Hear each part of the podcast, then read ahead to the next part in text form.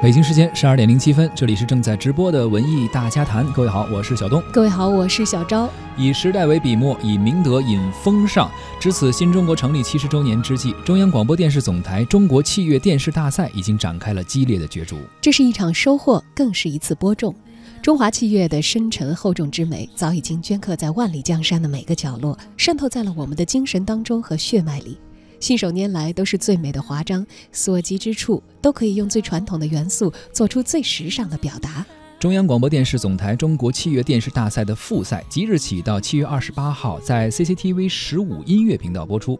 本次中国器乐电视大赛呢，也是重点打造四个之最和四大创新。四个之最的第一点就是规模最大，参与的人数也最多，包括港澳台在内，共有来自全国二十九个省市区以及蒙古国、马来西亚、日本、新加坡、美国等国家的五千五百六十六位中外选手报名参加初赛，最终也。严格筛选出一千四百人晋级到复赛，来到北京进行角逐。从这个区域啊可以看出来，其实现在中国的传统文化、传统的艺术已经呃真的走向了世界啊。而说完了这个来自不同的国家呢，其实年龄的跨度也很大。这一次啊，非职业组的参赛选手最大年龄六十五岁，而最小的年龄只有十岁。进入到复赛的外籍选手呢，一共有十一人，共来自七个国家，其中有美国人一个，法国两个，还有日本人一个，马来西亚两人，新加坡三人，蒙古国一人，喀麦隆一人。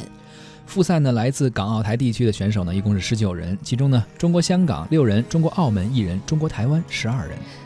进入本次大赛决赛阶段的海外的选手呢，刚才我们讲到了啊，有两名法国人，一个喀麦隆人，还有一个日本人。这是已经进到下一阶段了哈。对对对，而四个之最的第二点呢，是乐器覆盖是最全面的，涉及的种类也最多。没错，本次大赛也是全面的覆盖了拉弦、弹拨、吹管、打击等各个门类的乐器，同时呢，还涉及到了独奏、组合两大表演方式。在独奏类的比赛当中呢，分设成职业组、少年组和这个呃少年职业组以及非职业组。在组合类比赛中呢，也是分设了传统组合和非传统组合。三呢是曲目的品类最丰富，除了传统经典曲目之外，本次大赛呢鼓励原创和创新形式的演绎方式，允许加入西洋乐器和电音乐器的非传统组合，带来更丰富的视听体验，力求古典音乐的时尚化传播，民族音乐的国际化传播。在看电视大赛的时候啊，除了看。演员们、选手们的精彩表演之外，其实还有一个看点就是评委的表现，因为评委会给出一些点评，能够给我们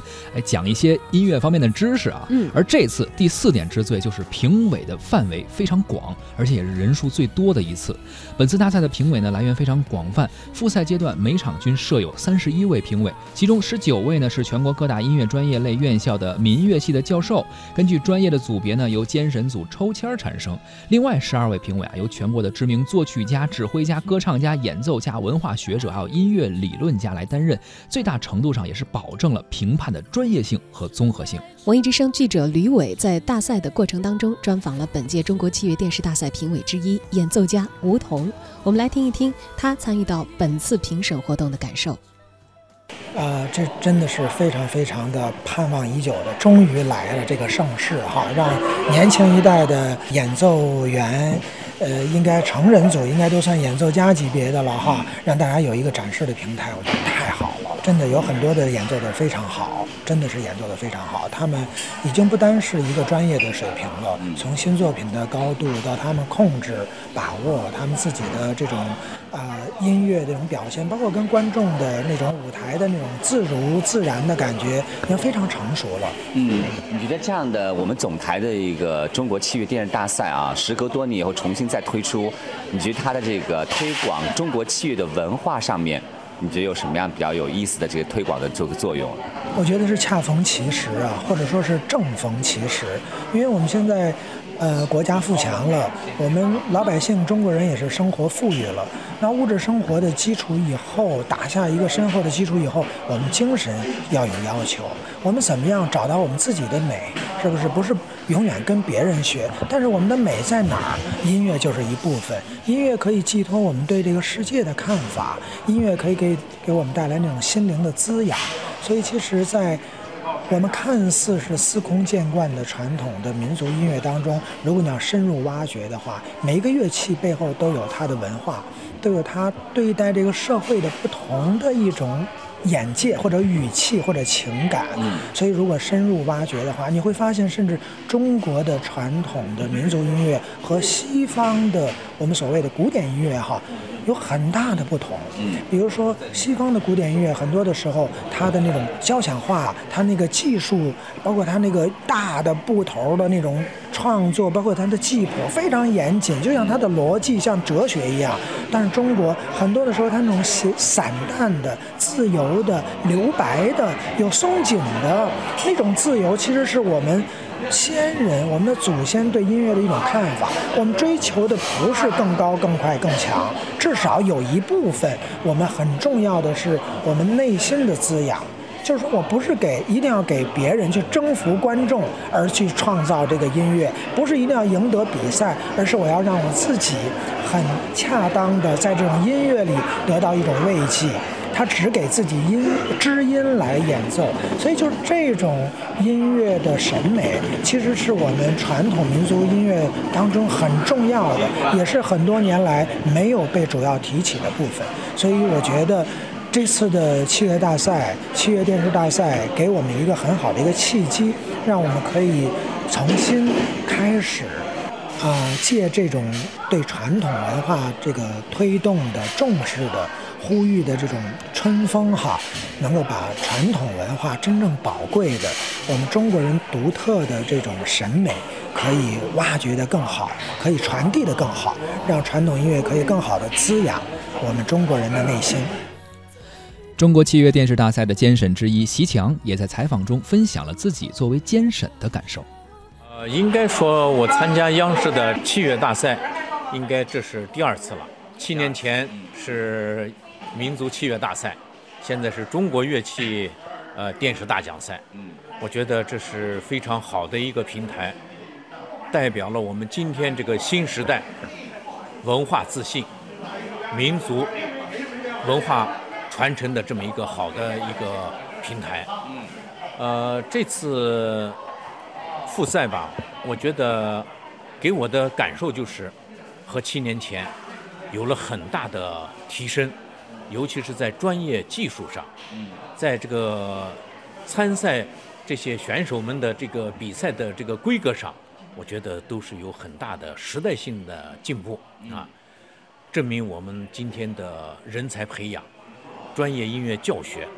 得到了真正的突飞猛进的发展。呃，通过这次的大赛的评审，我作为监审，呃，我不是作为这个评委。是的。但是监审，我觉得比评委的工作更加艰巨，因为对每一位评委的这种打分儿，包括评委的规矩意识，我们都要在第一时间。在现场给予这个监控也好，把关也好，真正让这个评比评出公正，评出这个优良的这个精神风貌来。嗯，啊，正像习近平总书记，呃，前不久就是前天吧，在对这个中国文联，呃，中国作协成立七十周年的致信上所讲到的。对，我们对文艺工作者。要有我们自己的自律意识，同时还要讲我们在文化艺术发展方面的那些德艺双馨啊，特别是明德、明引领风尚。我觉得这都是对我们文艺工作者的一个思想道德方面的一个自律要求啊。总书记还强调了，呃，不忘初心，牢记使命。对，我相信。今天我们中央广播电视总台举办的这么一个具有民族自豪感、民族自信心的一个民族器乐赛事，就是不忘初心，就是把我们的人才培养，特别是我们的传优秀传统音乐，如何让新时代的中国特色社会主义发扬光大、源远流长、继承发展。我相信今天的呃中国器乐电视大奖赛。一定能够办成一个让观众喜爱、让党中央放心、让全国人民满意的这么一个赛事。呃，我觉得这次的复赛，首先是新人涌现，呃，而且有一批优秀的作品涌现。当然，这些作品里面有传统的，还有现代原创的。嗯，而且这些原创的有些作品也是创作的非常非常的呃具有技术性、艺术性，包括今天的舞台呃表演的这种从专业角度来讲，呃可听性、可看性都有。呃，我也希望在决赛，呃，使我们的很多优秀作品和人才展现在我们的电视观众面前。让他们感受到我们今天美好生活的期待。刚才我们说了啊，本次中国器乐电视大赛的重点要打造四个之最，其实还有四个创新。一个创新呢，就是打造新面孔，呃，挖掘青年少年一代优秀的民乐人才。第二个呢，是使用新的技术，运用五 G 加四 K 加 AI 的现代的融媒体科技来展现民乐的新风采。第三呢是展示新作品，为优秀的原创新作品提供一个展示的平台。第四呢是展望新未来，以新时代的表达诠释中国优秀的传统文化。我们一起来听一听进入到复赛和决赛的三位演奏选手他们的参赛体会。大家好，我叫朱廷杰，我来自武汉音乐学院。首先是我分为两个点说，一个是作为自己的个人的话，就是我学声这门乐器已经有十年左右了。嗯，像上电视的机会还是很少，特别是我们地方性院院校武汉音乐学院，就是很少有机会来北京或者是上中央电视台，所以说这个对我来说是一种很大的机遇，也是一个很棒的一次经经历。对，然后再一再一个点就是，就说我们的乐器，我学这个声的乐器，因为相隔我记得上一次 CCTV 是零九年，我还有印象，就是这么长时间就是没有相对的大赛来。就是展示我们这种乐器，就笙来说的话，是我们中国最本土的乐器，而且就是我们就是生根在中国的，所以说这个也是对乐器来说也是一个很好的途径，给大众得到了展现，也是弘扬了自己的乐器本土的文化嘛。现在也讲究那个文化自信，首先说我们从自己本土的文化来说，就一定说要大众先认识。认识最好的途径就是通过电视，特别是像中央电视台这种知名度很广的电视台，因为我们在平常生活中说话，包括跟朋友之间交流，很少能有这种把内心所有的情感抒发的机会，所以说我在演奏声的时候，能把这种情感表露出来。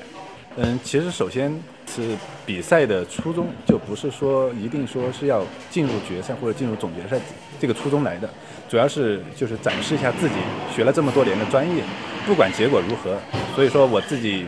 也觉得只要能完整，还有超常发挥或者是能正常发挥自己的专业水平，展现在大众的面前，我就觉得是 OK 的，没有说什么遗憾或者是什么压力。大家好，我是华一飞，来自上海音乐学院，我现在是研究生，在读二年级。然后上一次 CCTV 的民族器乐大赛是十年前了，那个时候我是上音附中的一个学生，然后那时候刚刚就是学乐器进入那个专业附中没多长时间，然后那时候我记得晚上暑假里面打开电视就看我的师兄们在北京就是角逐比赛。因为我当时还是一个呃一个初学的一个，那时候也没有想来报比赛，因为确实水平还不够。然后一晃十年过去了，然后看到了这个比赛的这个信息，还有一年就要毕业了。我想就是通过这个比赛能够来中央台展现一下，因为我一直有个梦想，想到中央电视台来来演奏一下，不管。名次怎么样？所以我就报了这比赛，然后没想到还进了复赛，但是我已经很满足了，就是能够在中央台，将来如果能够在电视上，呃，被大家看到的话，我应该我已经很满足了，嗯，呃，然后我觉得我今天的发挥还可以，可以，什么曲？呃，我吹的是《太阳星》，是一个笙的协奏曲。呃，我觉得时间过得非常的快，虽然就四分钟啊，但是我就觉得一下子就过去了。因为在后场的时候有点紧张，然后上台摆完话筒以后就什么都不想了，然后就吹。然后我感觉就是评委席的老师们都听得非常认真，然后我呢就基本上我看着平视前方，然后尽可能的把平时在准备的这个动作也好、处理也好，尽可能的再展现出来。哦，大家好，我是来自武汉音乐学院的琵琶学生刘礼科，现在读研究生二年级。啊，我演奏是大阮，给那个云南回忆伴奏。大阮是属于副专业吧，然后帮我的学长朱婷杰伴奏。我们住一个寝室，他在下铺，我在上铺。我有参加那个组合类的，二十四号还要还要再过来一趟进决赛。对，是非传统组合类的。呃，对，打击乐有一些是非洲鼓，当时是改编的那个《丝绸之路》，变成了一个小型的乐队版本的。最。后呢，这三位选手也分享了他们关于参赛之后未来的打算。首先是我自己作为个人的想法，是因为我毕竟是一直读到了研究生，现在研究生今年毕业了，我还是想就是留在高校教学，就是把这件乐器来传承给底下的年轻人或者是小朋友们。不管是进哪个高校，但是只要有声专业这个课程可以开设的话，我就觉得是可以。就是能让自己的价值有所发挥的。我们学的专业就是音乐表演与教学，所以这两项表演肯定也是其中是重要的一部分。所以说，我们也想演出，特别是像专业类院校。每个月都会有各种演出，或者是，呃，不仅是自己要演出，教的学生也要上台演出。呃，我觉得现在民族管乐的这个市场，像笛子已经普及的非常好了，在各个城市都有很多的小朋友啊，包括梯队在建设。但是笙和唢呐，就拿笙来说，就是大城市还是呃比较好，因为有专家还有院校在，所以它有这么一个群体。但是在呃中二线、三线城市，可能有些市民甚至都没有了解。我不知道，或者知道，但是不知道它这个乐器是什么样的声音和表现力，